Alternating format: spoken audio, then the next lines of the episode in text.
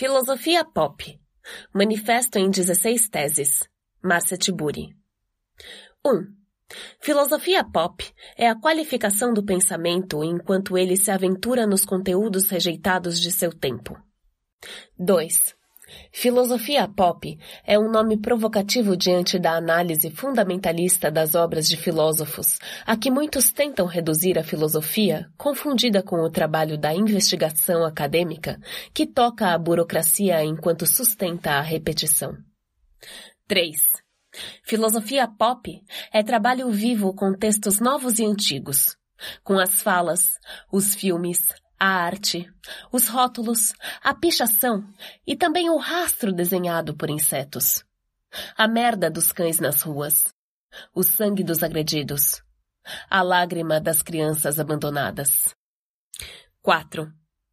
Tendo como princípio que conteúdos rejeitados projetam luz sobre a experiência de uma época, a tarefa da filosofia pop implica o trânsito entre afetos e representações tratadas como lixo, resto, dejeto. Sobra. 5.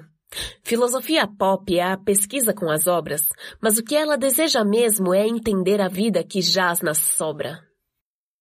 6. Filosofia pop é pensamento que se faz atravessando a nado o rio de dejetos simbólicos e concretos que atravessa nossas cidades, nossas visões de mundo, nosso jeito de agir. 6. Filosofia pop não é só a pesquisa. É também o pensamento na sua pele provocativa, fugindo até a morte de quem quer taxidermizá-la. Kant nu na banheira com Lady Gaga. Nietzsche e o Papa, Wittgenstein e Raul Seixas. 7. Filosofia pop é uma forma de antifilosofia. 8. Filosofia pop é pichação na sua forma evidente de pensamento reflexivo e o pensamento reflexivo na sua forma evidente de pichação. 9. Sócrates foi um filósofo pop. Nietzsche foi um filósofo pop. Todos os filósofos de que ouvimos falar são generosos fantasmas pops e podem nos ensinar alguma coisa enquanto nos ajudam a sair do senso comum rumo a um pensamento crítico que possa se tornar emancipatório. 10. Filosofia pop é filosofia suja, ou o pensamento contra a asepsia científica, que faz dos conceitos pinças e tubos de ensaio, e da vida um cadáver abandonado ao formol do sistema. 11. Filosofia pop é o amor às potências da crítica, que não inclui o poder, não deseja a autoconservação e sonha com a liberdade das ideias. Roubo geral como partilha contra o copyright conceitual vigente. 12. Filosofia pop é o amor canibal a todas as formas de saber e o corpo vivo do pensamento dado em alimento à fome ignorante do mundo. 13. Filosofia pop como cultivo da árvore do conhecimento do além do bem e do mal. A fruta perigosa que, atingindo a imaginação, faz sonhar com um outro mundo possível. 14. Filosofia pop como qualificação do pensamento pela aventura contra a repetição do mais do mesmo. 15. Filosofia pop ou filosofia negativa da indústria cultural a partir de seus frutos apodrecidos. Abrimos os brinquedinhos que recebemos do sistema com a mesma curiosidade que tínhamos quando éramos crianças e felizes. 16. Filosofia pop ou filosofia punk.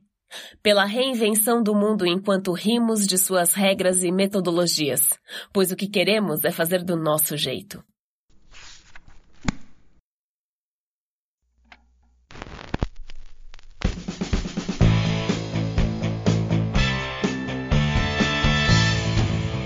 Olá, esse é o podcast Filosofia Pop. Eu sou Murilo Ferraz e aqui comigo está o Marcos Carvalho Lopes. Hoje a gente recebe a professora Márcia Tiburi. Ela é artista plástica, professora, escritora e filósofa. É doutora em filosofia pela Universidade Federal do Rio Grande do Sul e publicou diversos livros tanto na área de filosofia quanto romances. Esse é o nosso episódio número 60 e hoje falamos sobre o trabalho da Márcia Tiburi. Nesse episódio nós temos os textos Filosofia Pop, Manifesto em 16 Teses e Sobre a Lógica do Discurso de Ódio, Os Robôs e o Roubo, ambos da Márcia Tiburi, interpretados pela atriz Maria Elisa. Assine nosso canal no YouTube em youtube.com.br filosofiapop. Siga a gente no Twitter no arroba filosofia pop e curta nossa página no Facebook em facebook.com.br podcast filosofia pop tudo junto. Você também pode mandar um e-mail para a gente no contato arroba filosofiapop.com.br. O Filosofia Pop também está disponível no Deezer. Assine o feed no celular para receber os episódios assim que eles forem lançados. Se você não sabe como fazer isso, vem com a gente que tem um guia lá no site explicando. O Filosofia Pop é um podcast que aborda a filosofia como parte da cultura. A cada 15 dias, sempre às segundas-feiras, a gente vai estar aqui para continuar essa conversa com vocês. Vamos então para a nossa conversa sobre a Marcia Tiburi.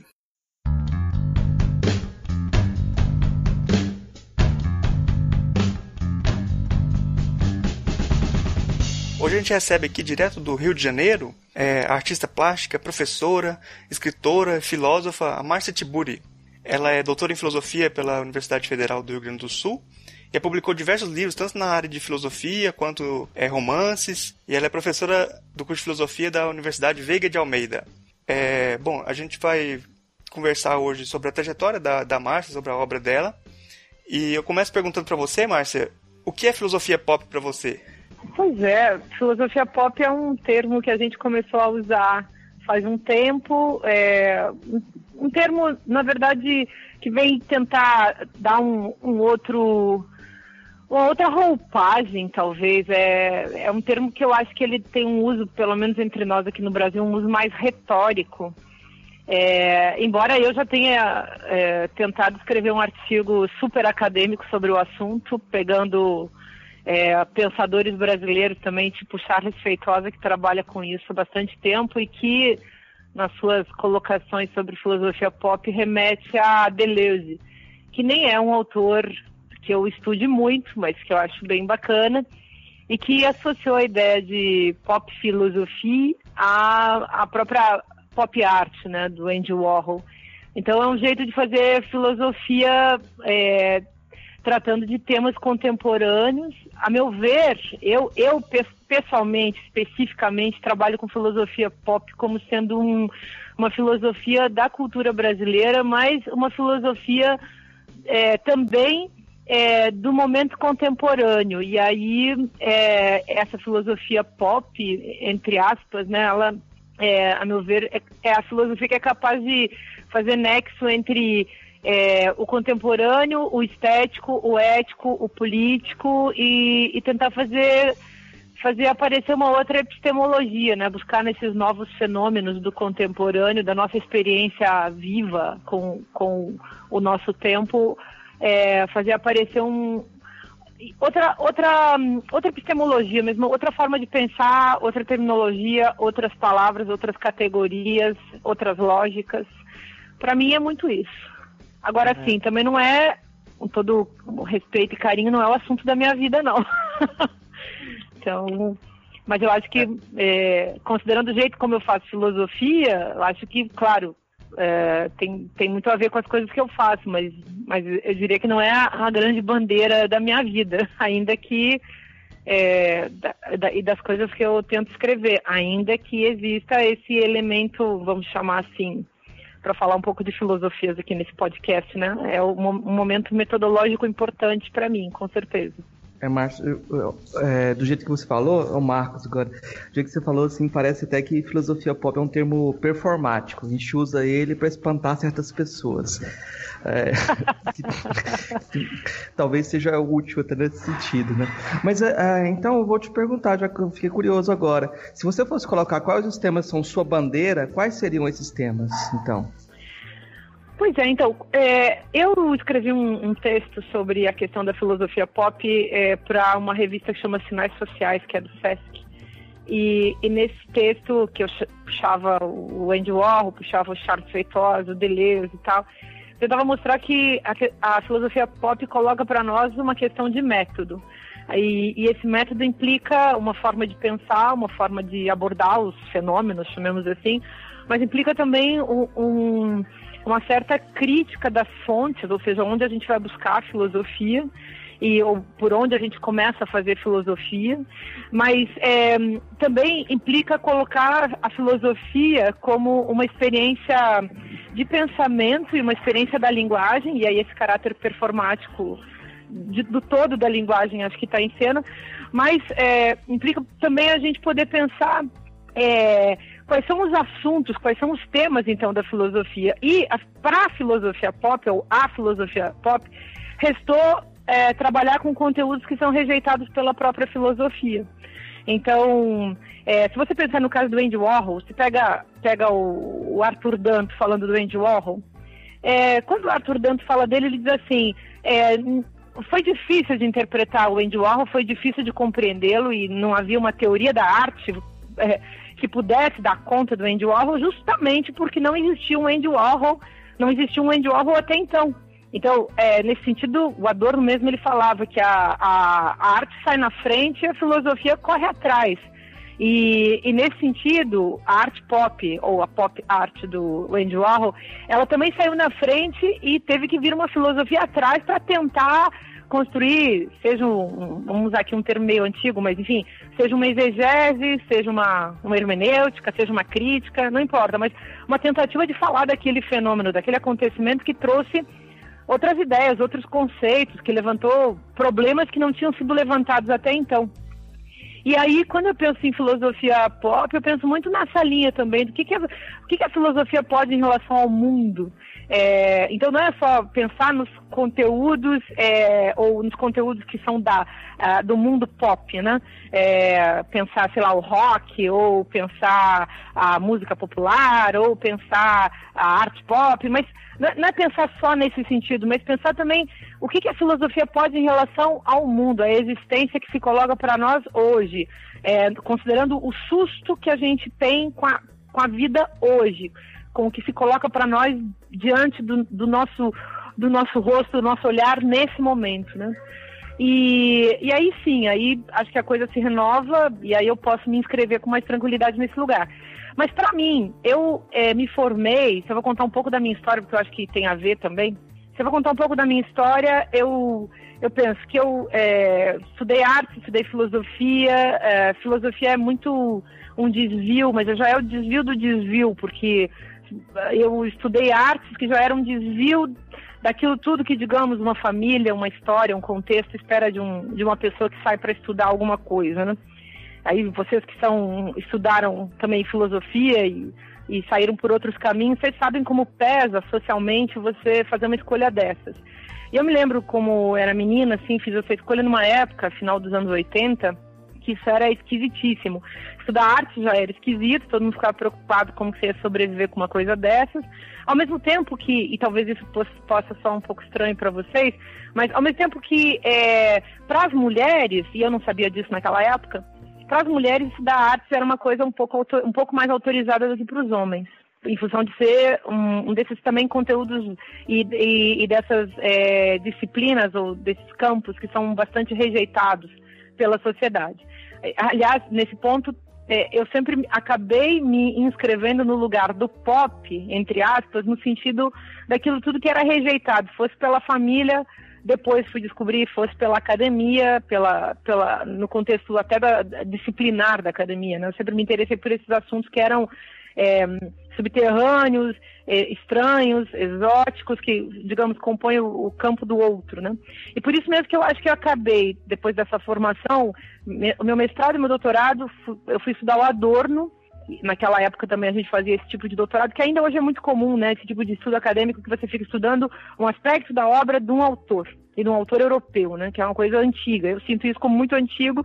Eu hum, jamais obriguei os meus estudantes a fazerem esse tipo de trabalho acadêmico que é ultra é, eurocentrado e dessa pesquisa que implica estudar um autor europeu. E acho que hoje a gente já começou a mudar um pouco o clima dos estudos de filosofia é, no Brasil, ainda que haja muita resistência, e eu particularmente acho a academia brasileira, assim, o mundo acadêmico, enfim, da filosofia bem careta. Mas, enfim, é, e aí eu fui, naquela época, estudar Adorno, fiz mestrado, doutorado sobre, sobre o Adorno, e, e já naquela época procurei o Adorno, eu acho, muito inconscientemente, por ele ser um autor que se envolvia com esses conteúdos é, inabituais, rejeitados, esses conteúdos que para a filosofia mais, digamos, patriarcal, tradicional, essa filosofia do princípio da identidade era uma coisa, é, era um conteúdo, digamos, é, que, incabíveis, né, que não, não faziam sentido. E esses conteúdos sujos, sombrios, estranhos. E, e a estética era o campo onde você podia trabalhar com isso mais livremente. E acabou que dei aula de, de estética há muitos anos, numa universidade que chama Unicinos, no Sul. E lá eu, eu comecei a dar aula também de é, disciplinas que envolviam metafísica, então é, tinha até uma disciplina que era filosofia geral que tinha esse tipo de assunto. Eu acabava dando desde a crítica da, a, crítica da razão pura, por um lado, por outro lado, acabava trabalhando com a crítica da faculdade de julgar, mas para falar de Kant, né? Mas trabalhava muito com Nietzsche, é, estudava muito esses pensadores é, do século XIX envolvidos com uma expansão da ideia de subjetividade. Então, eu gostava de ler Schelling, gostava de Schopenhauer.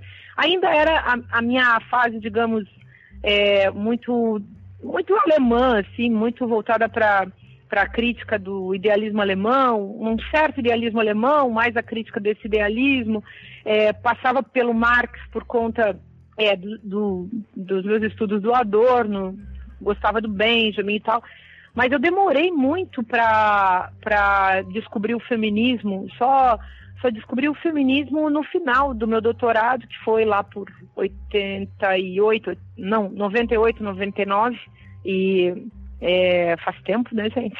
então, faz um, faz um, um, certo tempo. Então, por ali, por ali também fui descobrindo, quando descobri o feminismo, aí descobri realmente a coisa que digamos, do ponto de vista do método, foi o que mais me impactou em termos de filosofia.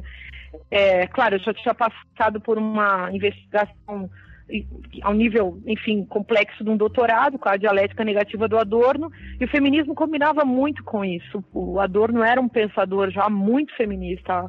O nível de desmontagem da filosofia tradicional que ele tinha feito combina em tudo com o feminismo. Então, é, mas eu não era feminista até então, nem conseguia dizer eu sou feminista. Aí depois eu comecei a ficar mais tranquila com isso, mas demorou ainda e teve muita água rolou até eu conseguir falar isso. Até eu conseguir me, me entender com esse signo, né? E aí seguiu, fui escrevendo os livros, fui descobrindo coisas, mas vamos ver aí o que, que vocês acham. Bom, é, uma, uma das coisas que a gente tem muita dificuldade, eu acho. Eu, eu sou da. Eu, não, sou, não, sou, não tenho formação em filosofia, né? Eu sou da área da computação, que já uhum. é uma uhum. área muito masculina, né? Que na minha turma, quando eu me formei, tinha quatro mulheres, né? Na, na turma. E uma uhum. turma de 40. E, e, mesmo quando a gente vai começar a trabalhar com filosofia, parece que os, os, os autores que são meio que é, elevados aos autores importantes são, são os, geralmente os homens, né? E, e, quando a gente vai fazer um programa como, como o nosso, que a gente vai procurar é, convidar pessoas, parece que os nomes que aparecem, entre aspas, naturalmente, né, é, são os nomes masculinos. A gente tem que fazer um esforço para é, ver quais são as mulheres que estão trabalhando, porque assim, não é, não é que não tenham mulheres fazendo trabalhos importantes, mas parece que há, um, há toda uma estrutura que privilegia que apareçam é, esses trabalhos dos homens, né, mesmo é. que, que não sejam uhum. os melhores trabalhos. É, e, então, nesse sentido, assim, como que é ser feminista e fazer filosofia no Brasil hoje? É, então, para mim nunca foi um problema, até porque eu nunca tinha percebido que, que havia essa questão. Quando eu era jovem, estudava, eu me formei em filosofia com 20 anos, ver se é possível. E entrei no mestrado com 21, com 23 eu entrei no doutorado. É, eu acho que as pessoas não estavam percebendo que eu estava fazendo isso, sabe? Uh, e o doutorado que eu entrei era um lugar, assim, é, também que não tinha... Nem no mestrado já não tinha... Eu não tive professoras mulheres, no doutorado também não tive. É, tive uma professora, mas ela era da letras, aí eu fui lá fazer aula com ela, mas ela dava aula de literatura. E, e, e, não tive colegas. Tinha uma colega na, na Federal do Rio Grande do Sul que não chegou a ser minha colega de sala, de de, de aula, assim. E hoje é uma parceira, a gente já fez um livro juntos e tal, que é uma professora que se chama Maria de Lourdes Borges, que dá aula em Santa Catarina. Mas ela estava, acho que era um, um, um, tempo na minha frente, de, quando eu entrei, acho que ela já estava saindo, uma coisa assim. Mas era um caso raro, assim, que eu lembrava, e, e aí me soou exótico que tivesse uma colega mulher, porque eu mesma nunca tinha me dado conta que eu era mulher. E, e aí, acho que também por isso que eu sempre convivi numa boa. Hoje seria bem mais exótico e bem mais é, complexo falar sobre isso, mas naquela época essa questão não se colocava. E, e eu sempre, enfim, a gente que é da filosofia, acho que a galera é toda muito solitária. Eu, pelo menos sou muito solitária, nos meus processos sempre vivi muito, muito só, estudando muito do meu jeito. É, tive alguns bons professores, é, e, mas nunca me dei conta dessa questão, nunca tinha me dado conta. Inclusive, fiquei sempre lendo os filósofos homens e nunca percebi que existia esse problema. Só me dei conta disso mais para o final mesmo, é, no, quando estava terminando o doutorado, eu tinha 27, 28, 29 anos por aí, aí que eu me dei conta de certas coisas e, e comecei a, a, pesquisar a questão das mulheres na filosofia. Fiz um congresso chamado As Mulheres e a Filosofia com outras colegas uh, que uma até era estudava filosofia, outra era da educação. Era difícil naquela época chamar as professoras que davam aula de filosofia para estudarem esse tema. Hoje, com as novas gerações de estudantes, de professores que se formaram e tal, é, isso se tornou bem mais comum, mas eu me lembro como foi exótico. Naquela época, é, a gente tem inventado esse congresso As Mulheres e a Filosofia, que rolou também um, um, um texto, um livro depois. E, e, eu mesma, naquela época, não era acostumada com o termo feminismo. É, comecei estudando as mulheres na filosofia como uma espécie de história da filosofia, dessas questões também é, rejeitadas e abandonadas, ocultadas, né? E aí, é, mas continuei estudando e, e, fazendo esses congressos e fazendo outros livros, mas ainda muito suavemente. Eu, eu me lembro que em 2005 só, meu, minha tese ficou pronta em 99, eu lancei eu defendi em 99 e o meu livro sobre o Adorno saiu só em 2005, porque era aquela morosidade das universidades federais, não é de hoje, né, que, eh, das, das, editoras, com todas as suas dificuldades, falta de incentivo, fomento, falta de dinheiro mesmo. E aí, é, me lembro que na, nessa época eu estava preocupada também com é, esse, esse, essa discussão sobre sobre uma filosofia mais em aberto, né, mais na esfera pública, e fiz um livro chamado Filosofia em Comum, que é um livrinho super modesto, mas ao mesmo tempo bem despretensioso mesmo, mas ao mesmo tempo tem uma coisa nele que para mim era uma questão que era de fazer a descoberta é, do diálogo como uma prática concreta em, em termos de, de filosofia, de sala de aula de filosofia, mas também pensar que isso podia ficar guardado dentro de um livro, né? Quer dizer, que o livro podia carregar um potencial de diálogo para o leitor. Então, era um livrinho modesto, mas ele tinha uma vontade de materializar o método, no sentido desse, desse de transpor, né? De ultrapassar essa barreira que existe entre entre o, o filósofo e, e, as pessoas, entre o escritor e o leitor, entre o pensador e, e o senso comum, né? eu tinha uma vontade de, de ultrapassar esse, esse. E, e aí depois acabei fazendo vários outros livros e a, a, os meus estudos de, de, de feminismo, que, que, até acho que a coisa foi mais assim, os meus estudos de estética me levaram ao feminismo e os meus estudos de feminismo me levaram a uma filosofia política. E, mas foi tudo muito orgânico, tudo muito dentro do tempo das experiências e das necessidades e, e, e aí, assim, eu, é, na, na, época que eu fiz filosofia, eu sei que eu sofri preconceitos, mas como eu sou muito. Eu tô sempre no mundo da lua, sabe? Sou, nesse sentido, sou filósofa no pior sentido.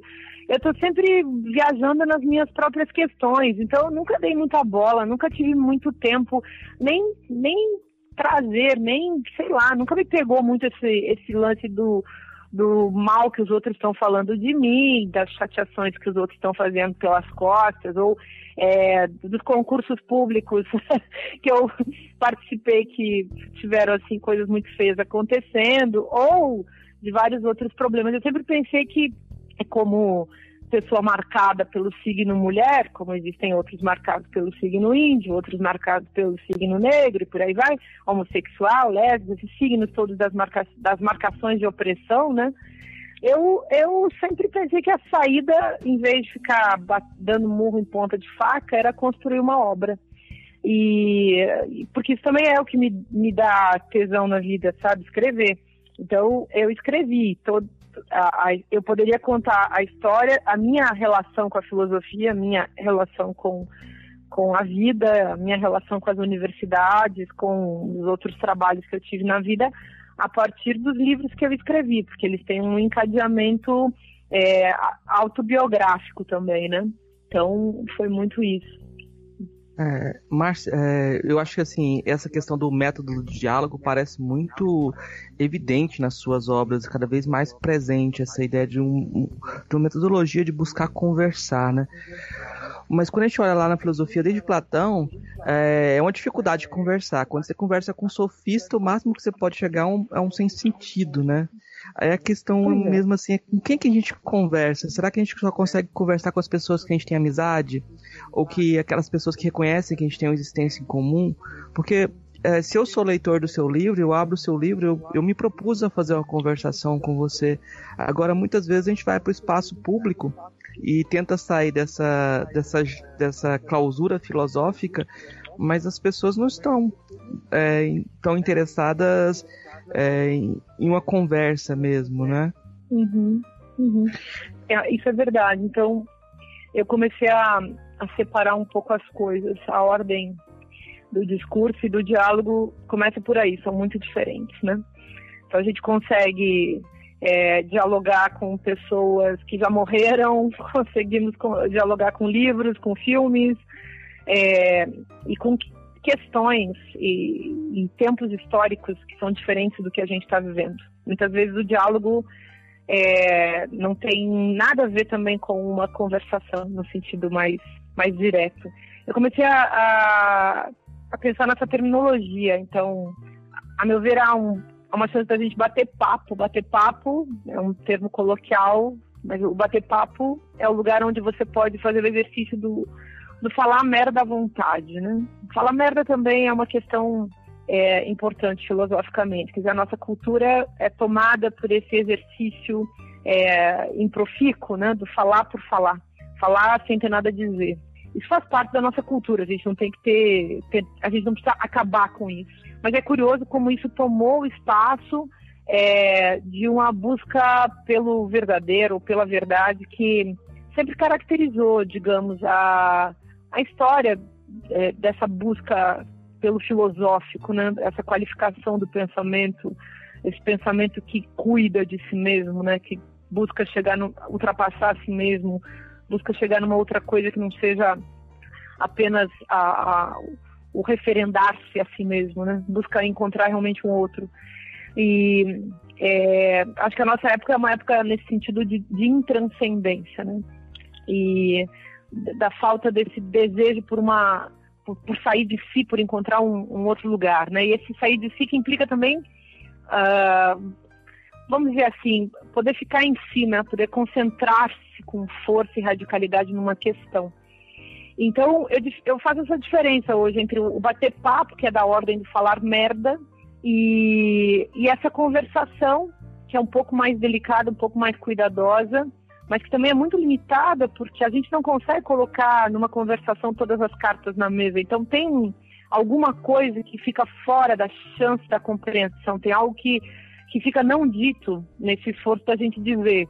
E na prática, isso, estou pensando no sentido muito prático mesmo. Nós aqui conversando, quanta coisa é dita e quanta coisa fica por dizer, quanta coisa não está sendo dita, quanta coisa que não está sendo dita ao mesmo tempo revela é, e faz pensar. Enfim, é um, um âmbito bastante complexo.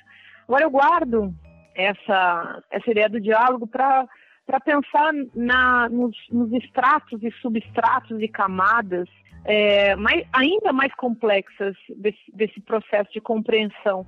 Por isso que eu, eu, eu, levo a sério aquilo que no Platão é o, a filosofia como o, o diálogo da alma consigo mesma, né?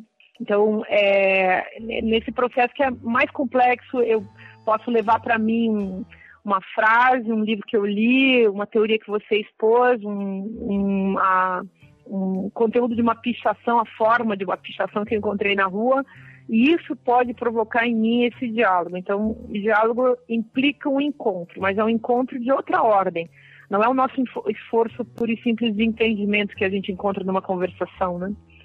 E é uma pena, é uma pena que as pessoas do mundo, o cidadão, a cidadã, que as pessoas não, não, não têm, sei lá, chance, tempo, disponibilidade, é, que não haja também numa escala é, mais acessível essa convocação, né? Porque como professora de filosofia, eu me vejo sempre chamando as pessoas, convidando as pessoas a, a essa experiência do, do pensamento. E eu, eu, sei que isso não é nada fácil, até porque eu experimento em mim, eu, eu sei do meu esforço por pensar mais e, e por enfrentar os limites, inclusive é, internos, né, e os limites, inclusive, da minha é, da minha pesquisa, do meu modo de ver. Eu vivo tentando é, avançar para além daquele modo de ver com o qual eu já me acostumei. Ou é, eu fico tentando pensar ao contrário, pensar além. Mas é, a nossa cultura não prevê espaço nem tempo para que isso aconteça, né? E o convite, digamos, de todo um sistema, de um sistema de uma razão mesmo, né? Que é econômica, política, cultural, é, educacional, espacial, corporal, essa, essa razão nos pega e, e nos é, embota. É, ela, dentro do, do, exercício da racionalidade que a gente conhece até aqui, é, nossos corpos, nossa linguagem, o que nós somos e o que a gente pode ser, já está habituado a, a corresponder e a responder dentro de um determinado limite. A meu ver, fazer filosofia é tentar ir além desse limite e pensar aquilo que é proibido de ser pensado, por exemplo. Pensar é, como uma tentativa mesmo de escapar desse sistema pré-estabelecido que envolve o pensamento e que depende também de uma forma de pensar, sabe? E é difícil fazer isso. Aí eu pensei, eu que sou professora de filosofia, que fiz disso a minha profissão. É... Imagina se para mim é complicado, se, se para os meus colegas, né, que fazem filosofia, isso também é uma coisa sempre um, um esforço do conceito, como dizia o Hegel, né? É, se isso é sempre muito difícil, requer um esforço, um trabalho conceitual, um trabalho reflexivo. Imagina como que é para o cidadão que está submetido a um sistema de crenças, que está é, já, digamos assim, acostumado com com a linguagem, acostumado com certas ideias. E imagina ainda aquele que é, vive, além de tudo, dentro de uma tradição muito empobrecida, porque a pessoa pode não ser filósofa, mas ela pode ter um universo, digamos, não ser filósofo no sentido de não, não dedicar sua vida a, a desmontar e, e reconstruir o pensamento, mas ela pode ter também um sistema de crenças muito rico. Ela pode ser uma pessoa bastante tradicional, mas ter um pensamento rico, ou ter é, um estofo, ou ter, enfim, um, um arsenal, um, um, armazém, né, um arcabouço de, de conceitos, de palavras, de terminologias, de histórias, de narrativas, que, que permitem a ela pensar mais.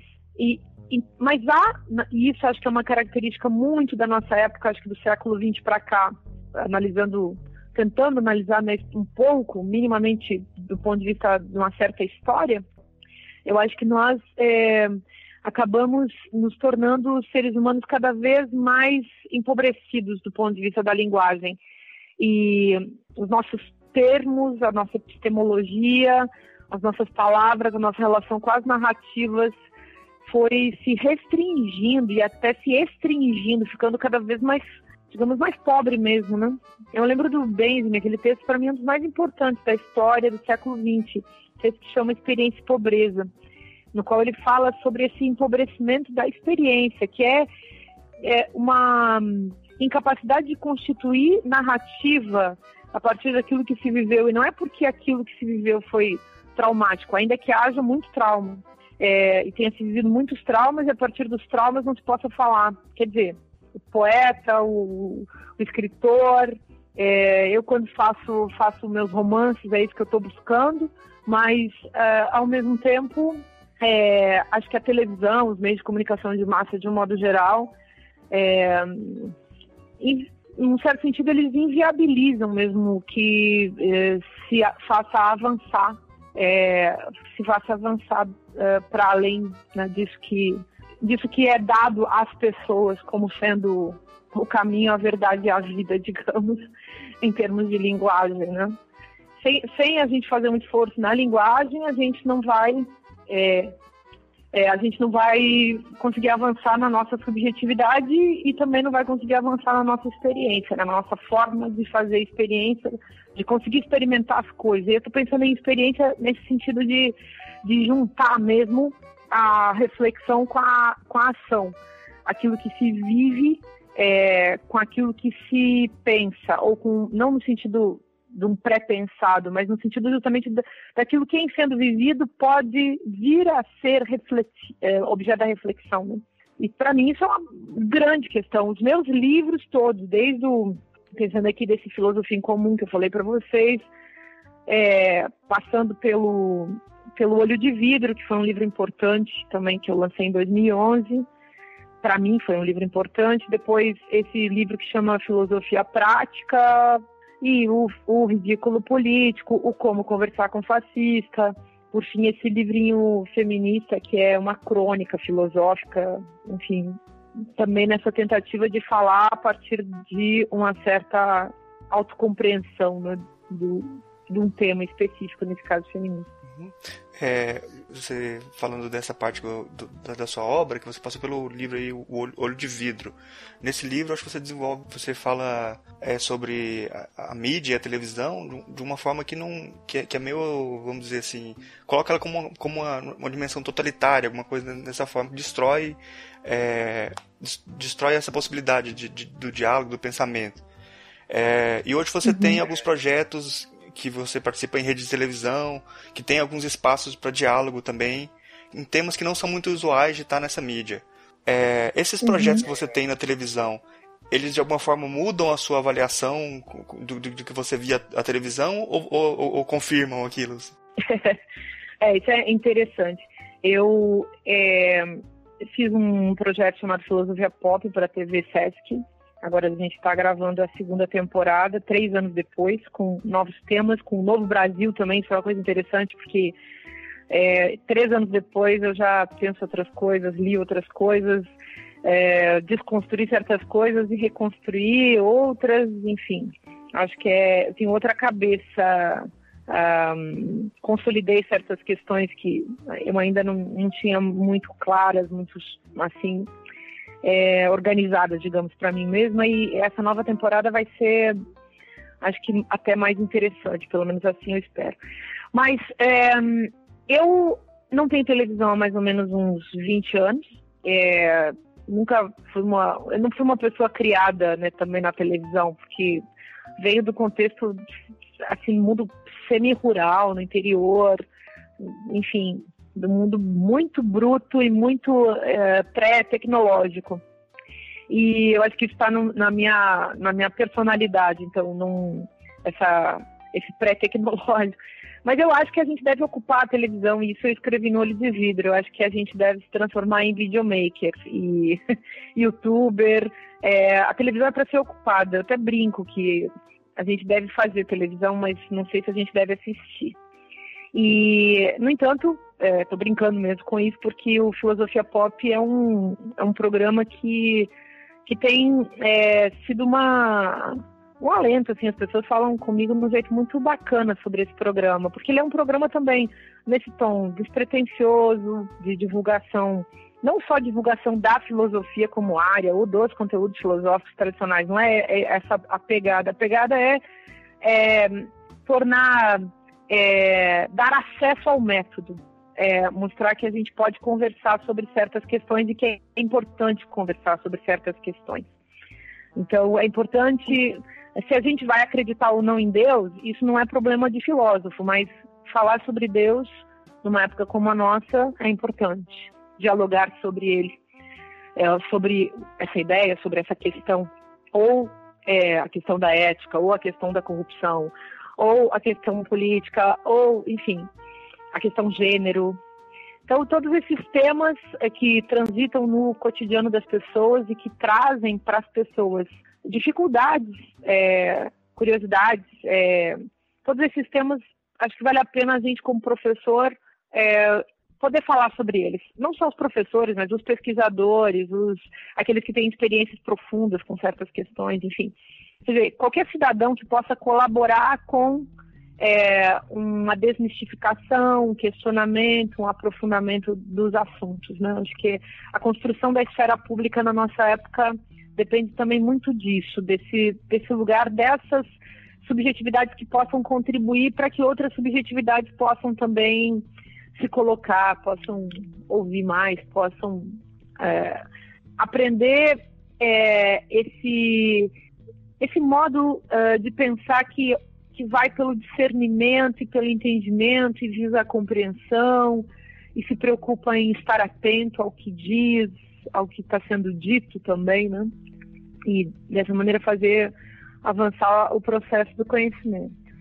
Bom, mas, então, para mim é tranquilo fazer televisão, não tem problema nenhum. Eu só não gostaria de ter que fazer televisão, embora eu entenda as pessoas que façam também. Acho que, sei lá, tem muita gente que faz televisão, mas não faz a televisão dos seus sonhos. Eu, quando fiz a filosofia pop, foi uma coisa que eu, que eu concebi como um programa que, que eu gostaria de assistir. E que não é um programa em que os intelectuais ficam desfilando ou posando de pessoas incríveis e geniais, não é para isso. Acho que a gente tem que ultrapassar também esse lugar do intelectual como uma vestal, como alguém. O intelectual é um trabalhador do intelecto, é um sujeito que vive de pensar, dá muito trabalho, né? Bom a gente esclarecer isso sempre. Ler muitos livros, estudar muito, são muitas horas de atenção, é, é trabalhoso, é difícil, é angustiante. E, é, inclusive, é um trabalho físico, porque é o corpo todo que fica envolvido com isso, não é um, um, um trabalho fácil também nesse sentido. É, é, complexo, difícil mesmo. Bom, mas eu, quando fiz o Olho de Vidro, eu estava fazendo um programa e eu tinha um trabalho mesmo, um trabalho, um emprego, inclusive. Eu, eu tinha um, um contrato com uma televisão, que era o, o, GNT, que é um canal de televisão, da Globosat, e eu é, participava desse programa e fiz esse programa acho que cinco anos, cinco anos e meio, nem sei, foi, foi um tantão de tempo, assim. E, e esse programa é, era um programa de mulheres, é, não sei se vocês conhecem, mas eu, quando cheguei nesse programa, cheguei sem saber, porque não tinha assistido antes, também não assisti durante, também não assisti depois, né? E eu, assim como a gente não fica se assistindo quando está na aula, né? Ou quando está em qualquer outra situação, então eu nunca quis assistir também porque é, não vinha ao caso para mim eu ficar me assistindo. Eu queria viver a coisa ali do jeito que fosse. Meu diretor de vez em quando pedia para eu assistir, mas para mim era muito complicado. Ele queria que eu assistisse para ver o que, que eu estava fazendo, mas eu não tinha vontade de, de me ver fazendo o que eu estava fazendo. Porque para mim, fazer a coisa é diferente de me olhar fazendo o que eu estou fazendo. Eu não queria me projetar naquele lugar e eu não queria é, me pensar como alguém que representasse alguma coisa. Eu queria ser apenas ser aquilo que estava ali. E do jeito que desse, do jeito que fosse. E, enfim, era um trabalho. E eu sofri muito quando descobri certas coisas, tipo, sei lá, que eu tinha que botar uma roupa que não era minha, que eu tinha que fazer maquiagem. Eu só me reconciliei com isso quando me dei conta que qualquer funcionária de qualquer empresa faz isso aí. Então, a moça que trabalha ali na, no shopping center, no, na loja, na, no, no, na empresa de ônibus ou de avião, ela tem que usar um uniforme, uma maquiagem eu entrei nesse jogo também é, mais tranquila, pensando, ah, isso aqui é um trabalho, vamos interpretar como um trabalho, não como uma vocação de vida. E, e aí pensei, mas como vocação de vida, poxa, eu tô aqui de filósofo, então eu vou escrever um, um vou, vou, pesquisar isso aqui que eu estou fazendo que eu não conheço direito. E aí eu fiz um projeto de pesquisa, naquela época eu dava aula é, em umas universidades de São Paulo, é, na, na, no Mackenzie, que é uma universidade de São Paulo, dei aula lá durante oito anos, numa pós-graduação interdisciplinar, e aí eu fiz um projeto de pesquisa envolvendo televisão e meios de comunicação de massa, e o Olho de Vidro nasceu desse projeto de pesquisa.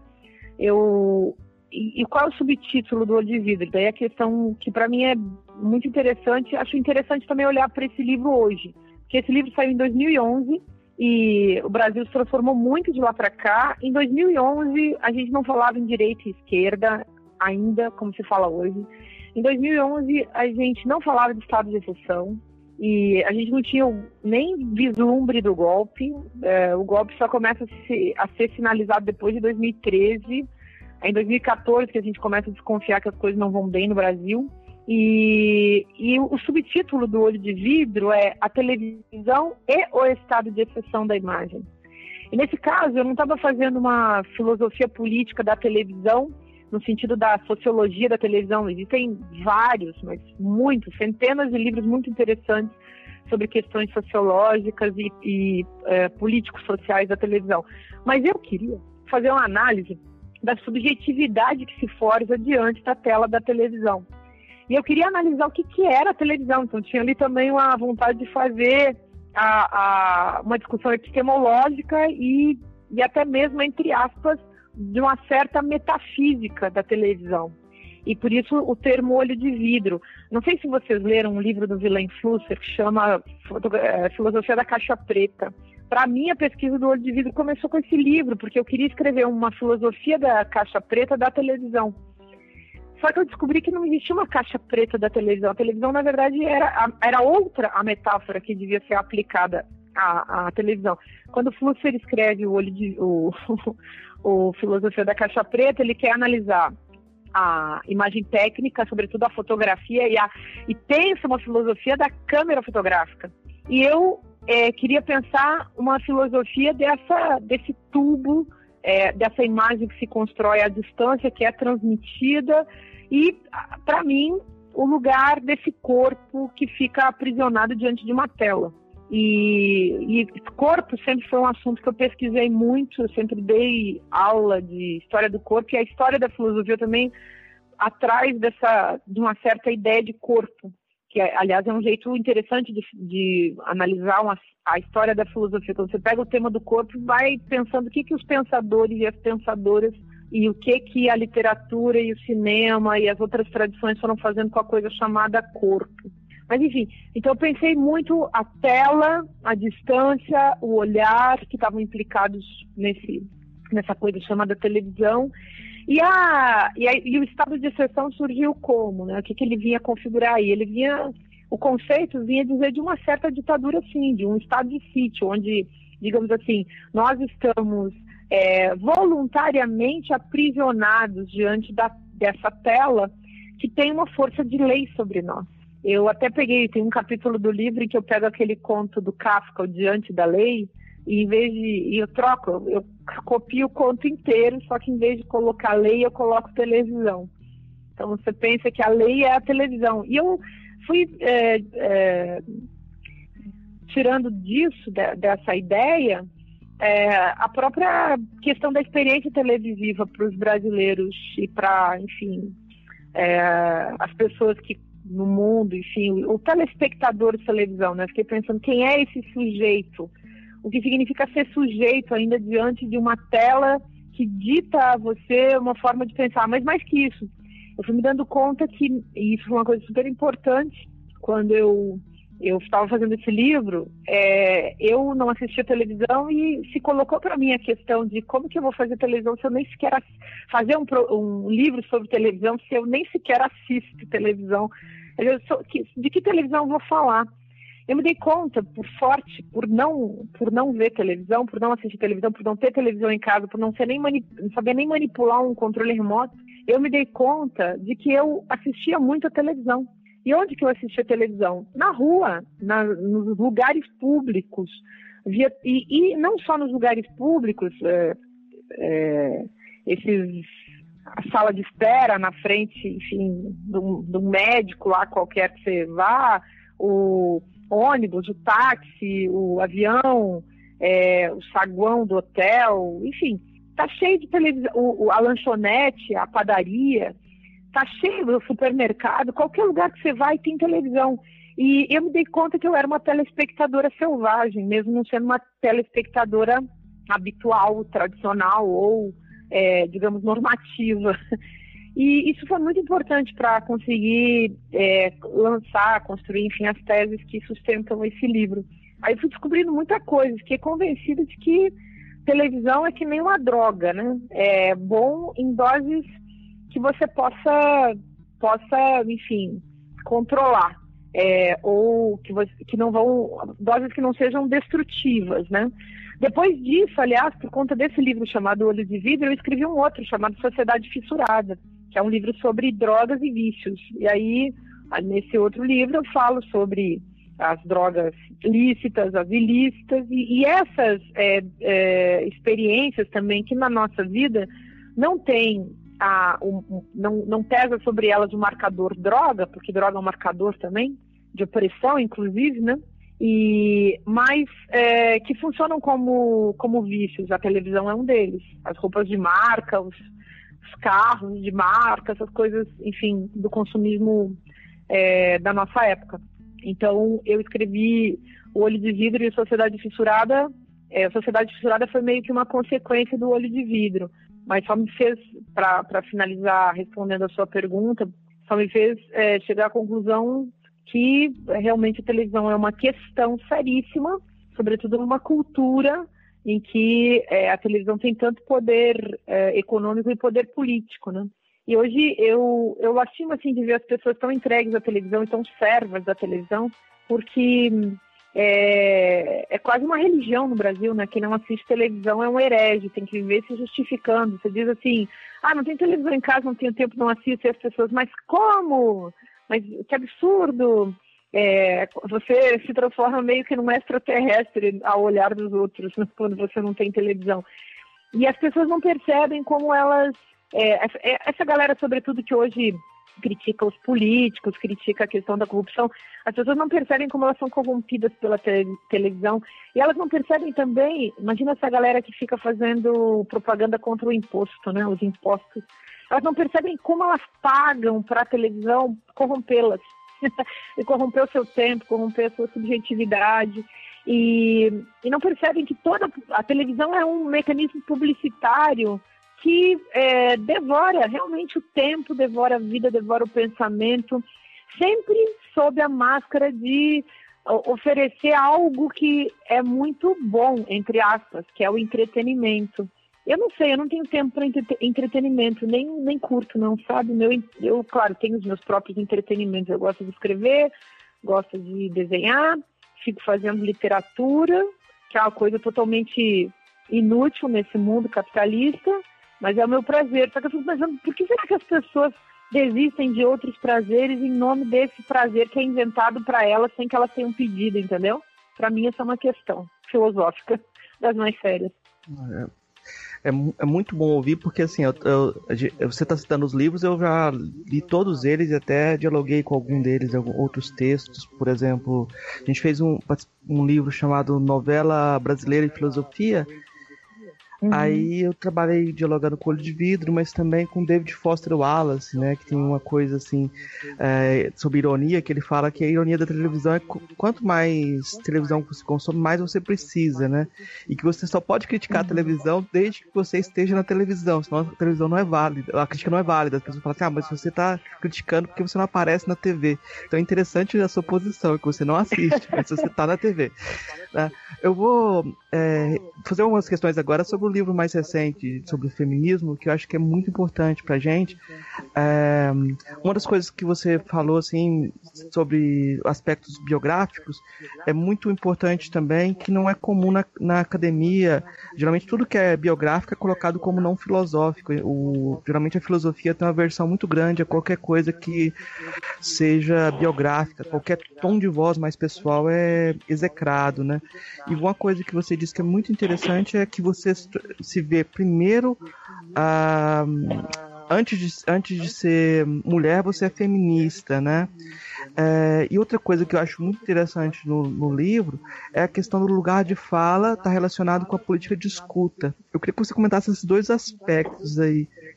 O primeiro eu acho que você já, já falou, sobre ser primeiro uh, uh, feminista antes de ser mulher, né?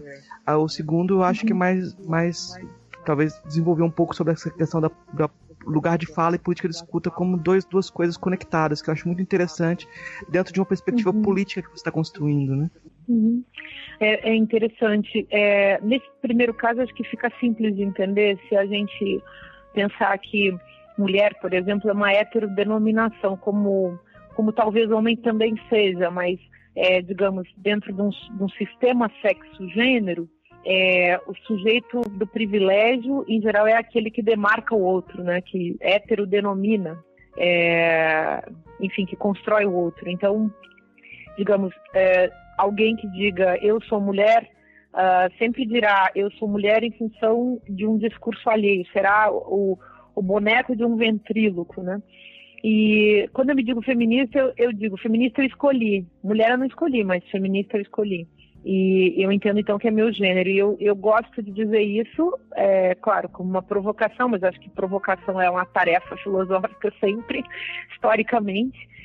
E, e esse livro ele tem esse conteúdo, essa forma também, né? ele tem um conteúdo que é, é, o modo como eu vejo, como eu penso, e ele tem essa forma, esse enunciado pessoal, é, é, essa essa crônica, né? Ele é uma crônica e uma crônica um pouco longa, né? Mas não tão longa assim, porque ele é um livro que você lê em duas horas, três horas no máximo. Ainda seja um livro filosófico que você deva ler muitas vezes, voltar, é, parar para pensar e tal. Mas se você quer ler corrido, ele é um texto, sei lá, em duas, três horas você, você acaba com o livro. Aí, é, para mim essa é uma questão, a grande questão, a melhor questão em termos de método que o, que o feminismo nos legou. É, se você pensar nos filósofos autobiográficos, desde um, sei lá, um Rousseau, do, do Santo Agostinho, passando por um Rousseau, chegando no Nietzsche, são filósofos autobiográficos que se, se enunciaram é, em alguns dos seus textos, no caso do Nietzsche, em quase todos. É, falaram de si mesmos, né? É, isso é uma coisa que a gente vê em todos os textos das feministas sempre. As feministas é, foram sempre autobiográficas, porque o feminismo, inclusive essa é uma tese que eu lanço nesse modesto livrinho, o feminismo é uma implica, né? Ele implica e ele pode ser justamente a devolução da biografia que o patriarcado roubou das mulheres. A autobiografia feminina, justamente isso que se rouba de uma pessoa para transformá-la em nada, isso é o que o feminismo devolve às mulheres. Então, uma mulher que seja escritora, uma, uma mulher que seja filósofa e não seja feminista, acho que é impossível. Ela pode até não, não enunciar e não fazer do feminismo uma discussão, mas no, mesmo a Ana Arendt dizendo que, que não era filósofa, é, talvez a gente, claro, dá para discutir isso 100 anos, mas é, ela no fundo era uma feminista das melhores, das mais ativas, ainda que não tenha colocado a discussão sobre as mulheres como essencial na sua, na sua história. Mas discutiu política e foi ótimo. Bom, é, então, essa é uma questão. Nesse livro, eu quis também problematizar esse, essa, esse tópico né, do lugar de fala, porque o feminismo, nesse sentido de ser uma devolução da biografia à pessoa que se diz feminista e que vai estudar o, o feminismo e que vai escrever a partir do seu próprio ponto de vista. É, nesse sentido, então, a, o lugar de fala está claro, né? É, eu, eu só sou feminista porque eu assumi um lugar de fala. E, e esse lugar de fala, ele não pode ser, a meu ver, não precisa ser, ainda que cada um viva também dentro dos seus limites e a gente deva respeitar, ele não precisa ser apenas um lugar de dor. Porque o lugar de dor, é, eu posso elaborar o meu lugar de dor, por exemplo, na minha literatura. E eu faço isso na minha literatura, nos, nos meus romances, nos meus cinco romances. Eu, eu coloquei questões que, para mim, são muito pessoais ali. E é, esse ano, aliás, eu vou lançar um sexto romance. É, mas, mas a filosofia implica sempre esse diálogo. Então, eu preciso pensar em quem, com quem eu estou falando, para quem eu estou falando o que eu direi e o que eu não posso dizer. É, esse lugar de dor entra nesse lugar do diálogo, mas ele enuncia então um outro problema, que esse lugar de fala não se conclui no lugar de dor. Essa fala, para eu poder falar, preciso que alguém me escute, mas é, eu preciso pressupor a chance de um reconhecimento. E, e, nesse, e esse reconhecimento implica sempre um retorno, porque não se trata simplesmente de, de eu impor a minha voz ou impor a minha dor. Se trata de eu colocar em cena a minha dor, pressupondo que essa dor será reconhecida, e esse reconhecimento implicará uma ação do outro. No caso, a ação é, da própria fala. Quer dizer, eu falo e você fala. É, eu posso até, ao ouvir o lugar de dor de, uma, de outrem, eu posso me calar. Mas essa, esse meu calar, ele vai ser político. É, ele, eu posso calar é, eticamente e eu posso também calar sem ética alguma. Então, é, existe um, um, elemento de interpelação nesse lugar de fala é, que não se resolve na simples exposição de um lugar de dor. Quando eu interpelo o outro com o meu lugar de fala, eu peço dele, nesse lugar de reconhecimento, que ele também haja. É, do contrário, vê, eu preciso, eu preciso disso para construir uma sociedade é, de direito, uma sociedade em que o direito tenha validade universal ou tenha, enfim, validade fundamental. É, e eu acho que as pessoas às vezes perdem um pouco isso de vista, né? Na nossa cultura agora é preciso discutir essa questão do lugar de fala, porque o lugar de fala implica que haja um reconhecimento da fala de quem vive a dor, mas essa fala de quem vive a dor é, não é a dor. A dor é muito pessoal, é muito própria. E, e a dor em relação à dor, eu posso ter um reconhecimento, mas não pela própria dor, e sim pela fala que a enuncia. É, se a gente for buscar isso de um jeito mais simples, pensar que o, o, sentimento do outro nunca pode ser avaliado senão pelo discurso que ele faz, né? E esse discurso, quando ele vem como uma proposição ética, que é a questão do lugar de fala implica isso, quando eu entro no território da ética, eu estou sempre procurando reconhecimento. E esse reconhecimento implica que o outro possa também lutar comigo pelo reconhecimento. Então, se eu sou mulher, é, eu, eu tenho direito ao meu lugar de dor é, na hora em que a questão, sei lá, é o feminismo ou, é, ou são os direitos das mulheres, mas ao mesmo tempo eu não falo isso para que uh, o meu, o sujeito que não é do lugar de dor e que não é do lugar de fala, seja cancelado no seu lugar. Eu falo para que ele possa reconhecer e para que possa ampliar o meu universo e, e ampliar a minha demanda por direitos. Então eu não posso, eu não posso fazer a, a chamar, usar o meu lugar de fala como lugar de silenciamento de ninguém. Isso não acho possível. Ao contrário, eu faço do meu lugar de fala o chamado pelo reconhecimento desse lugar para que esse lugar possa ampliar direitos. E eu só posso ampliar direitos se eu faço ampliar o diálogo. A meu ver, é, essa é, esse é um lugar assim onde a gente pode, para onde a gente pode levar essa discussão para ampliar, inclusive, o, justamente o, o alcance, o espectro o, a, e a potência né, dessa, dessa discussão na nossa época, para que a gente possa ter uma sociedade de direitos cada vez mais fortalecidos. Né? É, você tinha falado sobre a, a TV e tal. É, eu fiquei pensando assim, no, no, no, atual contexto que a gente tem hoje de política, com essa crise de comunica na, nas comunicações, de um modo geral, é, onde que você busca hoje se informar?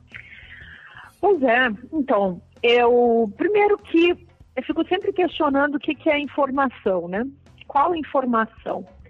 É, eu, uh, como acho que muita gente no Brasil, busca a mídia alternativa. É, tem vários veículos da mídia alternativa que é, mostram muita coisa que os veículos hegemônicos tradicionais, donos dos poderes, donos da, enfim, aqueles que detêm essa, essa hegemonia da produção mesmo, né? e que trabalham a informação como mercadoria. Então, eu, eu uso a mídia alternativa e, e eu acho é, que eu vou sempre a um, a um, outro lugar, assim, que eu também fico, com, às vezes, com um pouco, de, um pouco penalizada por ver que é, pouca gente faz isso em termos de, de população brasileira, né? Que é, que é buscar um pouco mais as fontes, né? Tentar ler mais história, tentar é, buscar os, os, intelectuais que pensam a história, que pensam a sociedade. É, porque se eu não tenho essas mediações sociológicas, históricas, para entender o tempo presente, não tem como entender a notícia do tempo presente, enfim, em seco, né? Então, é, as pessoas deveriam fazer, a meu ver, mais isso, procurar criar um estofo de compreensão é, que é, fosse balizada nesse mínimo de, de informação histórica também. Então, é, quando alguém vê hoje, sei lá, uma passeata com pessoas pedindo retorno da ditadura militar.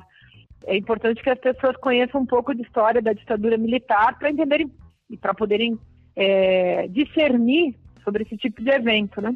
E então é, eu não gosto nunca de pensar numa informação solta e em seco. Uh, a gente precisa entender mais como chegamos até aqui. Então, que os eventos que envolvem o Brasil e o mundo, a cidade onde a gente vive, que esses eventos estão encadeados dentro de um processo mais complexo, é, enfim, que envolve um tempo, né? E que envolve interesses, que envolve jogos de poder, instituições. Então, é, mas, mas sem dúvida, se eu preciso saber de alguma coisa, eu vou para a internet, busco é, três, quatro, cinco lugares que estão contando sobre o assunto e, e aí tento entender e formular a minha própria compreensão do fenômeno, né? É mais, mais ou menos assim que eu vivo. Então, não é muito difícil. não é muito difícil. Eu acho que você pode viver tranquilamente sem assistir certos jornais, sem. Não, você não, depois da invenção da internet, você não precisa mesmo mais de, de televisão. Tanto que oh, a, a, parte mais interessante da televisão está no YouTube hoje, né? Ah, tem uma produção, inclusive, televisiva que vai já direto para a internet, muitos canais muito interessantes que vão direto para a internet. Então, acho que é outra coisa, assim. Eu acho que a gente já pode partir para as questões por conta do tempo, né? Uhum. A gente está com a proposta de fazer sempre as, as, três, umas três perguntas, são as três mesmas perguntas para todos os convidados, que depois a gente vai fazer um apanhado delas, e são perguntas assim, para umas respostas mais, mais curtas, né? É, uhum. A primeira pergunta que a gente está fazendo para todos é: o que é filosofia? Uhum.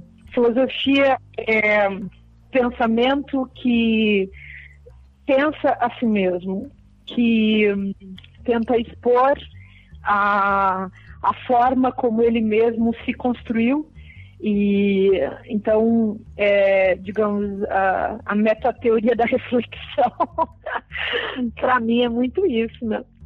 E então, e essa metateoria da reflexão é um diálogo da alma consigo mesmo. Beleza. É, a segunda pergunta é: qual é a filósofa ou filósofo que mais te impressionou daqueles que você conheceu pessoalmente? Pessoalmente? Nossa. Não, olha, sinceramente, eu, eu tive um professor que sempre me impressionou muito. Acho que foi ele, sim. É, o Christoph Türk. Eu fiz aula com ele durante uns três anos. Esse cara que escreveu Sociedade Estado, sabe? Filosofia do Sonho e tal. É, Nietzsche, Bufão dos Deuses. Esse cara é um alemão, deve ter uns 60 e poucos anos e eu é, tive bastante aula com ele quando ele morou no Brasil. E ele sempre foi um, um sujeito que me impressionou. Assim, uh, tá, o modo como ele analisava as questões, os, os pensadores, o, o, método no sentido da, da forma como ele refletia, é, realmente fez a minha cabeça. Acho que foi ele. e a terceira é qual que é a filósofa ou filósofo favorito? Ou favorita? Hum. É, olha, eu sou um, absolutamente impressionada com o Teodoro Adorno ainda. E acho que para nossa época é fantástico. Embora eu, por exemplo, fique fascinada com muita coisa. acho incrível esse livro que chama A Queda do Céu do, do Davi Copenaua. É, Acho que tem momentos do Foucault que são impressionantes. Acho a Simone de Beauvoir, assim, tanto a sua filosofia quanto a sua literatura algo absolutamente gigantesco. E tem vários pensadores maravilhosos no século XX que a gente não pode, não pode esquecer. Eu, eu acho muito impressionante o sujeito chamado Abi Warburg, que não é nem um filósofo, mas ele é um, um pensador da, da, da, história da arte, assim, que é muito importante também é, para o meu modo de, de construir as minhas coisas hoje. E então, mas assim, eu colocaria como dívida mesmo, em função das coisas que eu li e do tanto que eu acho que ele que ele me ajuda a pensar o mundo, eu colocaria o Adorno. Eu fiz mestrado, doutorado sobre o cara, né? Não posso Não tem como, né? Eu tentei até depois. Eu tentei sempre estudar outras coisas, mas acaba que, que o meu diálogo sempre foi com ele, né? E, e agora, sei lá, eu li a toda a psicanálise que eu li, todos os, os, outros marxistas que eu li, a literatura que eu li. É, tem essa coisa também com a literatura, né, que para mim me pega muito. Então, é, tem uns, uns escritores, uns romancistas, uns, uns sujeitos assim que são muito fortes também na minha na construção dos, dos meus textos e dos meus romances. E essa coisa da literatura é muito marcante para mim também. Eu acho que a Simone de Beauvoir que eu que eu conheço, assim que eu gosto, essa Simone de Beauvoir que também fez muito a filosofia, digamos, fez romances filosóficos todo o tempo, né? Que eu acho que os meus estão nessa pegada também hoje em dia. É meio é inevitável, né? Nem que eu queira, é que acaba saindo desse jeito, né? Então, mas põe aí a Simone de Beauvoir junto com Adorno, que fica bom. Uhum. Tá certo. Bom, acho que a gente fez uma trajetória interessante aqui da sua obra. E a gente poderia ficar Obrigada, aqui conversando até amanhã, né? Porque ah, é, né? é muita, muitos assuntos. A gente pode partir aqui para uma parte de indicações, né? De material. Eu queria pedir para a Márcia indicar é, algum material aí para os nossos ouvintes, para expandir mais a, o, o conhecimento. Olha só, então vou fazer uma sugestão. A gente pode poderia indicar bibliotecas inteiras, filmotecas inteiras, tem é, muita coisa enfim, que as pessoas podem ler e estudar.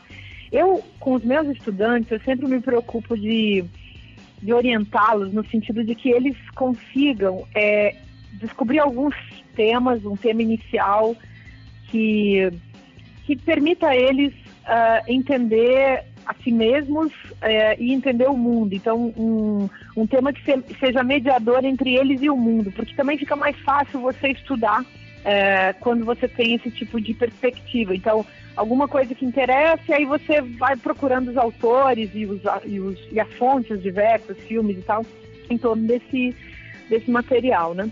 Eu é, acho que é bem importante, se a gente vai estudar filosofia hoje, que a gente aprenda a, a ler os clássicos da filosofia. É importantíssimo é, não esquecer os clássicos, mas ao mesmo tempo é importantíssimo desconstruir os clássicos e encontrar as, fo as fontes é, abandonadas é, ou apagadas da própria história da filosofia. E, e junto com isso, é, estudar também as, as as outras tradições ou as contra-tradições do campo filosófico. Pensar também em termos interdisciplinares, isso acho que é bem importante. Então, ler sociologia, ler história, ler teologia, é, buscar outros ensaios uh, no aberto. É, acho que eu vou, eu vou indicar que as pessoas leiam, para entender a nossa época, que elas leiam esse texto do do Adorno, que ele escreveu junto com Horkheimer, que chama A Indústria Cultural. É um todo mundo que passa pela universidade fala desse texto. Raramente as pessoas estudam esse texto, mas eu acho que é super recomendável estudar esse livro. E esse, esse texto está dentro de um livro que chama Dialética do Esclarecimento, que foi publicado nos anos 40 do século passado, mas tem tudo a ver com a gente hoje ainda. E se as pessoas lerem esse, esse texto e depois lerem A Sociedade do Espetáculo, do Guy Debord, que é um livro de 67, 20 anos depois, então, do, da publicação do, da Dialética do Esclarecimento, eu acho que as pessoas conseguem também perceber o que estava acontecendo é, com o advento, com a sociedade, a partir do advento da televisão e, e de um de uma hegemonia até do cinematográfico na vida das pessoas. Ali nos anos, no final dos anos 60, esse cara, o Guy Debord, foi uma figura que lançou umas teses muito interessantes para pensar também essa sociedade capitalista na era da imagem. Aí depois, eu recomendaria que na sequência as pessoas procurassem esse livro do Willem Flusser que chama A Filosofia da Caixa Preta. Porque o Flusser foi um filósofo que se naturalizou brasileiro, que nasceu na, na República Tcheca, naquela época chamava-se Tchecoslováquia, e viveu no Brasil durante uns 30 anos, depois foi embora e acabou morrendo na França. Mas esse cara escreveu em português, escreveu em inglês, em alemão e tal. E ele, e nesse livro, ele, ele pensa, acho que com marcas brasileiras bem importantes da cultura brasileira, do ambiente brasileiro, da, da academia brasileira, da qual ele estava bem afastado, aliás. Nesse sentido, eu também me identifico muito com esse pensador. E, e o Flusser tem um jeito gostoso de escrever. Então, é, fala, é, pensa com as palavras, né? Porque também estava sempre no esforço de construir a coisa na língua portuguesa e faz uma filosofia também da língua. Então, eu acho que esse pensador meio estrangeiro, meio brasileiro, ele é um cara muito importante para a gente que é brasileiro, é, para a gente poder se entender aqui também. Nós que somos sempre meio brasileiros, meio não brasileiros, né? A gente quer essa coisa confusa, mestiça, de, de outras culturas, de, enfim, toda uma história que implica colonizações, é, escravizações, abusos, uh, mil, enfim, e que vão, vão se sedimentando né, na cultura. Então, eu faria esse percurso, assim, para estudar. Eu botei muito disso no olho de vidro, eu acho. Depois o, ridículo político também pega um, um, tanto dessas coisas, enfim. Mas é... depois eu leria o Christoph Turk, que tem um livro chamado Sociedade Citada, que eu até citei antes, que acho um belo livro também para pensar essa sociedade das sensações, essa sociedade da sedução, do consumismo, né? E são coisas assim que eu indicaria para quem quer pensar o, o mundo contemporâneo, para quem quer pensar essa sociedade de hoje em dia, mas uma sociedade que não foi construída hoje, que não, e que não está aqui do jeito que se apresenta por acaso. Não se apresenta do jeito que a gente está vendo por acaso. Então seriam essas recomendações assim para para quem quiser construir um percurso aí de compreensão acerca desse tempo. É uma, uma, uma visão e uma sugestão tão somente. Marcos, você trouxe algumas indicações aí para os nossos ouvintes?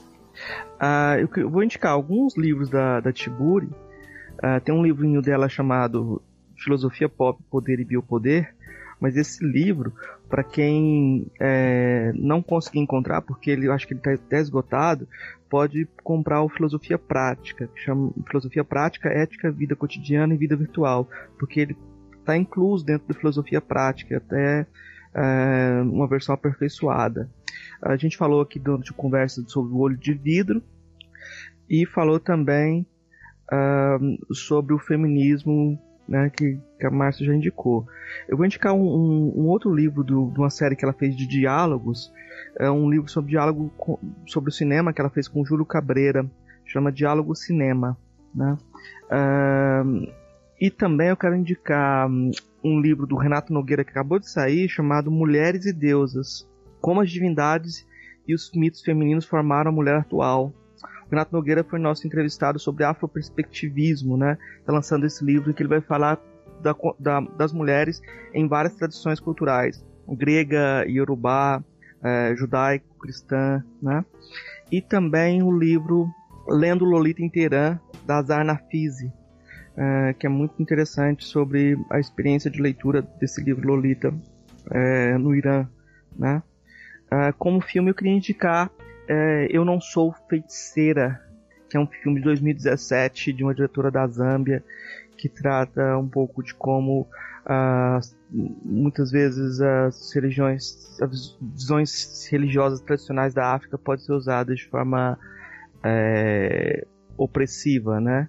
Eu não sei se dá nem para falar que é tradição, né? Porque hum, é muito controverso aí o que, que é tradição propriamente, né? Mas é, como você pode ter essas situações opressivas ainda hoje que você tem, é, por exemplo, se procurar no YouTube você vai ver que na, na Engana tem tem campos de feiticeiras, assim, comunidades que são das, só das feiticeiras que foram expulsas da convivência em comum, né? E é bem curioso que dentro do, da construção do capitalismo Uh, também as bruxas foram, foram criadas, foram expulsas também, né? Tem uma perseguição do feminino. Então, não dá para falar que é provavelmente tradicional, mas esse filme é bem bacana, porque é uma sátira. Chama Eu Não Sou Feiticeira, 2017. Eu vou indicar aqui um, um possível tema de TCC, para quem quiser, eu acho que é uma coisa interessante, analisar a trilogia íntima da Marcia Tibur, os três primeiros romances dela, mostrando como o feminismo está presente ali na literatura antes de estar presente na filosofia. Então já uma, uma, uma dica, uma indicação aí para o pessoal fazer essa leitura. Eu acho que pode ser interessante. Pois é, então obrigada pela indicação. Esses livros acho que eles estão até esgotados, é difícil de achar. Mas é, tem esses romances mais recentes, sobretudo Uma Fuga Perfeita Sem Volta, eu acho que ele, ele coloca a questão, a questão feminista num outro lugar, é, menos formal e mais. Porque aqueles livros anteriores eles tinham essa busca formal, né? uma, viagem, assim, uma pura construção formal da literatura. E esses novos, eles têm um trabalho maior no conteúdo. E uma fuga perfeita sem volta coloca a questão de gênero de um jeito é, que eu acho que pode ajudar as pessoas a entenderem o drama do gênero. Bom, é, eu vou indicar aqui o material, já que eu sou o que lê menos, né? Eu vou indicar o, o canal da, o, programa da, da Márcia o Filosofia Pop, que dá para encontrar vários episódios no, no YouTube, da, é, para encontrar fácil aí, eu acho, procurando. É, e também tem muitas entrevistas também da Márcia Tiburi no que, que encontra fácil, tanto do Café Filosófico, como outras entrevistas também, que eu acho que é muito interessante também para entrar em contato com, com o pensamento da Márcia. Você tem mais indicações, Marcos? Não, não, eu vou fazer só essa, depois eu passo as outras. É, eu queria. A gente está terminando o, o programa. E aí eu queria abrir um espaço para a Márcia falar, fazer as, suas, as considerações finais aqui no programa, falar o que divulgar algum trabalho recente, falar o que você quiser aqui, um, um espaço aberto, livre para você aproveitar e falar, sinta vontade. Uhum. Pois é, então, acho que a última coisa que eu, que eu fiz aí, que eu estou curtindo muito também divulgar, e a gente está fazendo uma caravana pelo Brasil afora, indo para várias cidades, a gente vai seguir o resto do ano fazendo isso, é esse livro que vocês estavam eh, leram e estavam aí comentando, que é o Feminismo em Comum para Todas, Todes e Todos. É, esse livro é uma crônica, é um livro curto, é um livro que eu escrevi pensando num público é, que tem curiosidade, interesse desconfiança também em relação ao feminismo. E eu quis escrevê-lo assim num clima muito aberto, porque eu acho que o feminismo puxa para isso também é, não dá para fazer um feminismo, não existe, inclusive, um feminismo puramente acadêmico, ou seja, quando a gente faz pesquisas complexas e duras e, e que possam interessar a poucas pessoas, isso tudo também é muito fundamental para a gente depois poder fazer livros como esse, né, que é um livro mais aberto. Então, é, por trás desses livros, às vezes mais simples, tem muita pesquisa, e, e, é um livro que eu, assim, das coisas que eu, que eu, escrevi nos últimos tempos, é um livro que eu gostaria de recomendar, até porque a gente está fazendo essa viagem, conversando com as feministas, juntando a academia com a vida, a teoria com a prática e fazendo, enfim, com que as pessoas se aproximem da discussão de um jeito, de um jeito tranquilo, sem, sem medo de, de enfrentar questões complexas e sérias. Né? Então, essa é a dica, o Feminismo em Comum, que saiu pela editora Rosa dos Tempos que é uma editora que foi reinaugurada agora com esse livro. Bom, eu queria é, agradecer muito aqui a presença da Márcia, foi muito muito interessante a conversa, foi é, uma delícia mesmo conversar aqui com você, foi muito bom, gostei muito do papo. A gente podia conversar aqui muito mais, né? Muito obrigado, hein? Obrigado mesmo. Obrigada a você também. E a gente segue no diálogo. Um abração. Abraço. Abraço, abraço.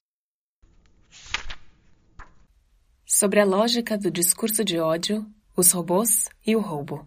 Marcia Tiburi, 1 de fevereiro de 2018.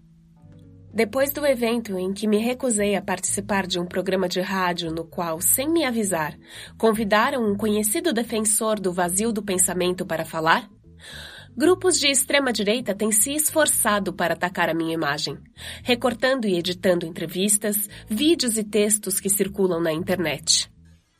Não me espanta esse tipo de produção que não é nenhuma novidade para ninguém. Todo cidadão que se expõe ou é exposto na internet, nas mídias, está sujeito a isso. Reações de ódio são, aliás, comuns diante da incapacidade de compreender a diferença ou da impotência frente a discursos e práticas que rompam a uniformidade gerada por manifestações rasas e pensamentos estereotipados. Em contextos democráticos, essas reações significam algo diferente do que querem dizer em contextos autoritários, como é o que estamos vivendo nesse momento. Não entendemos o que é dito sem prestar atenção nos contextos e interesses com que são ditos. Meus perfis em redes sociais foram invadidos mais uma vez por alguns manifestantes que praticam esse conhecido discurso de ódio. Tão fácil de usar em nossa época, tão capitalizado, tão na moda. Nas redes sociais há também robôs a ocupar o espaço reservado aos comentários. Tenho bloqueado esses perfis falsos porque, além de tudo, não são humanos. Discursam como pessoas concretas. Emulam, recortam e colam frases de efeito como pessoas. Mas não são pessoas. Não precisamos deixá-los em ação em nome de democracia alguma. Somos convenientes com esse jogo quando fazemos isso. Esses robôs são a prova de que há grupos econômicos e pessoas que querem apenas proliferar discursos vazios, ilusões e mentiras. Não sou a primeira vítima disso e não serei a última. É preciso frear esse gesto desumano perpetrado por pessoas e empresas voltadas à enganação e à mistificação, bem como à manipulação da imagem. Precisamos conversar mais sobre isso, pois podemos encontrar soluções em conjunto e novos caminhos a seguir na produção do espaço democrático. O que implica retirar da cena as armas antidemocráticas que se apresentam disfarçadas de liberdade de expressão. Não há liberdade de expressão em ações que pregam contra a dignidade humana e os demais direitos fundamentais. Penso nas manifestações não humanas, no uso dessa tecnologia de manifestação nada espontânea, totalmente programada. E penso meu modesto lugar de professora de filosofia, bem como o lugar de todos os críticos do Estado pós-democrático e do capitalismo neoliberal, do machismo e do racismo. Esteja incomodando a ponto de precisarem recortar, editar e deturpar o que estou dizendo? Sinto pena também daqueles que não percebem que trabalham de graça para pessoas e grupos que acabam lucrando com as manifestações de ódio e as manipulações na rede.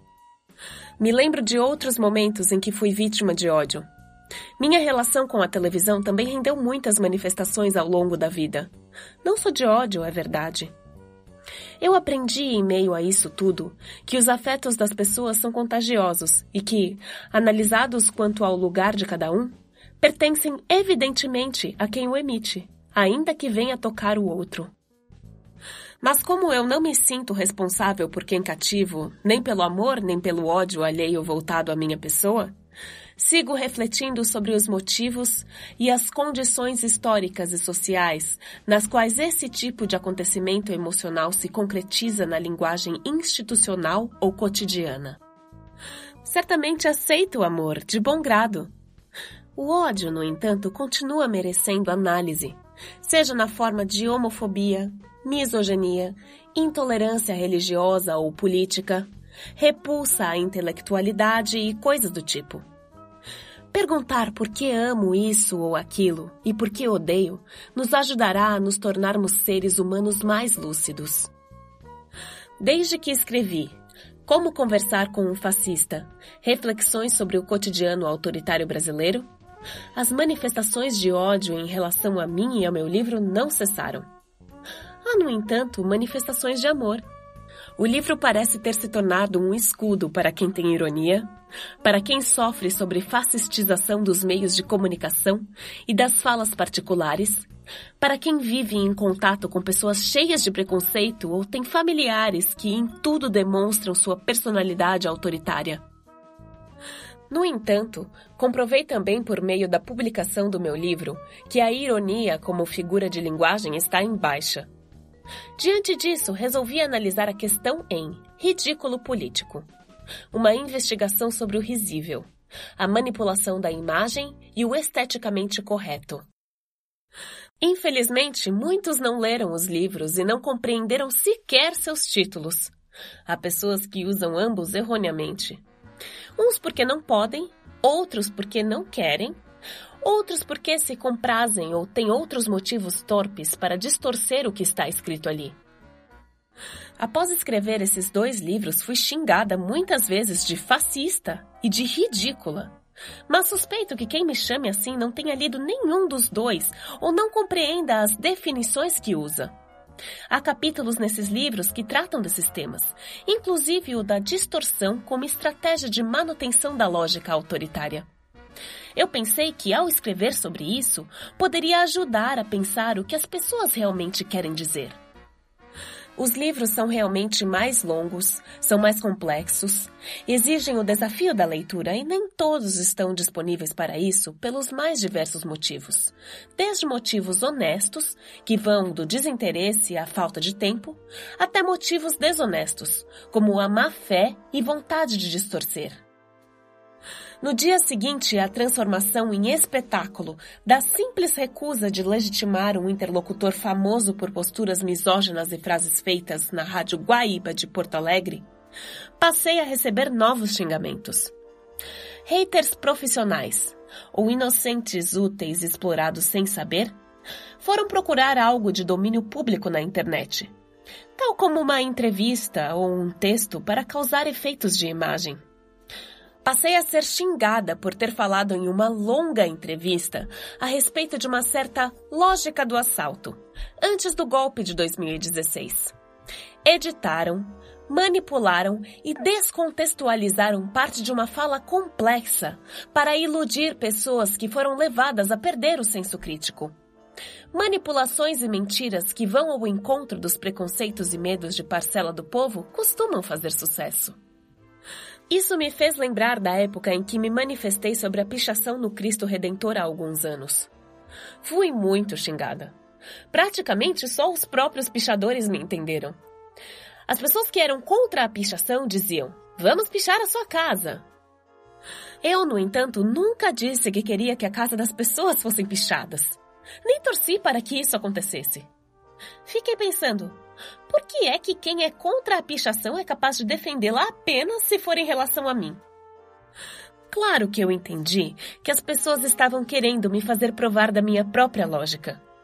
Mas não percebiam que não estavam avançando em argumentos que pudessem mostrar a profundidade do fenômeno social e do direito visual à cidade que a pichação suscitava, como coloquei naquela época.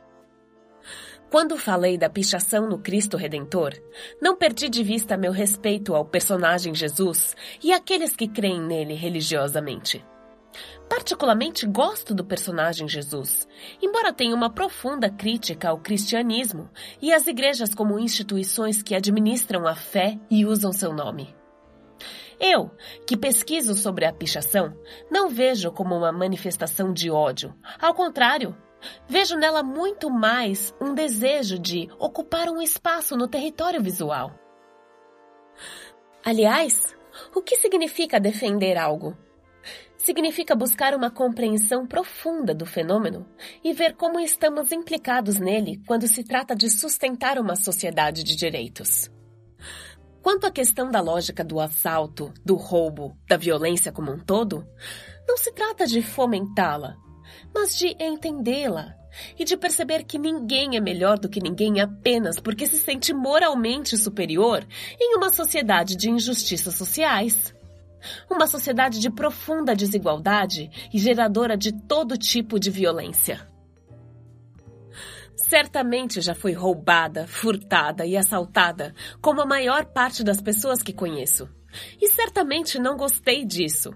Mas a questão que eu levantei referia-se ao sentido do capitalismo como um sistema que impõe e administra a desigualdade, colocando um contingente enorme da população em um estado de necessidade ou desespero. O capitalismo já é o grande roubo, totalmente responsável pelo pequeno roubo. A corrupção é o capitalismo e o capitalismo é a corrupção para falar de um tipo de crime para o qual ainda se tem dois pesos e duas medidas no Brasil. A desigualdade é a nossa questão e ela nos obriga a pensar em equações. Se para uns o caminho inevitável é herdar a empresa da família e seguir com ela, e olhe que nem todo herdeiro burguês gosta desse destino. Para outros, o caminho oferecido no Brasil tem sido o do crime. Eu não quero simplesmente desresponsabilizar pessoas que praticam crimes com a minha fala. Mas o fato de que a sociedade seja injusta para com as pessoas economicamente exploradas, lançadas nas práticas da violência, não pode ser apagado. Há toda uma história e uma tradição de exploração antes de um jovem negro praticar um assalto. Se esse jovem produz uma vítima, também ele é uma vítima da ausência secular de políticas públicas, de parcelas da sociedade que já o demonizavam antes do crime e, por fim, do Estado penal. E pagará por ter nascido. A questão da pichação já me fez escrever artigos, seja de revistas, seja acadêmicos. Me fez apresentar trabalhos em congressos nacionais e internacionais sobre o tema, trabalhos que provavelmente pouca gente leu. De fato, falar como eu falei sempre pode causar impacto. Já os textos não causam, sobretudo os mais especializados da esfera acadêmica, porque praticamente não são lidos. Já que pouca gente realmente quer falar mais sério ou ir até as últimas consequências de uma inquietação intelectual de pesquisa. Quieta no meu canto, eu estaria protegida dos xingamentos naquela ocasião, tanto quanto nessa. O que eu disse sobre o roubo se insere na minha reflexão sobre o capitalismo como violência essencial, estrutural, perpetrada contra todas e todos. Inclusive, todes, palavra que vem irritando muita gente. A mentalidade neoliberal, seja em que tempo for, não pode gostar de colocações como as minhas e tentará de maneira torpe cancelar a minha fala. Enquanto o Brasil desaba, Exércitos de robôs e pessoas que não têm o que fazer se ocupam em tentar me ofender, invadem minhas contas bancárias, criam factoides, notícias falsas, fofocas sobre mim e me fazem pensar no que eu mesma estou significando para pessoas nesse momento. Sigo pensando e buscando compreender o Brasil no qual vivo, porque esse é o meu dever histórico. Sempre disponível para a luta democrática e respeitosa, eu me disponho ao diálogo. Embora me reserve ao direito de não gastar tempo presenciando monólogos repetitivos, slogans ideológicos, etc., continuarei bloqueando robôs e agentes do discurso de ódio para que a primavera do diálogo possa florir em paz.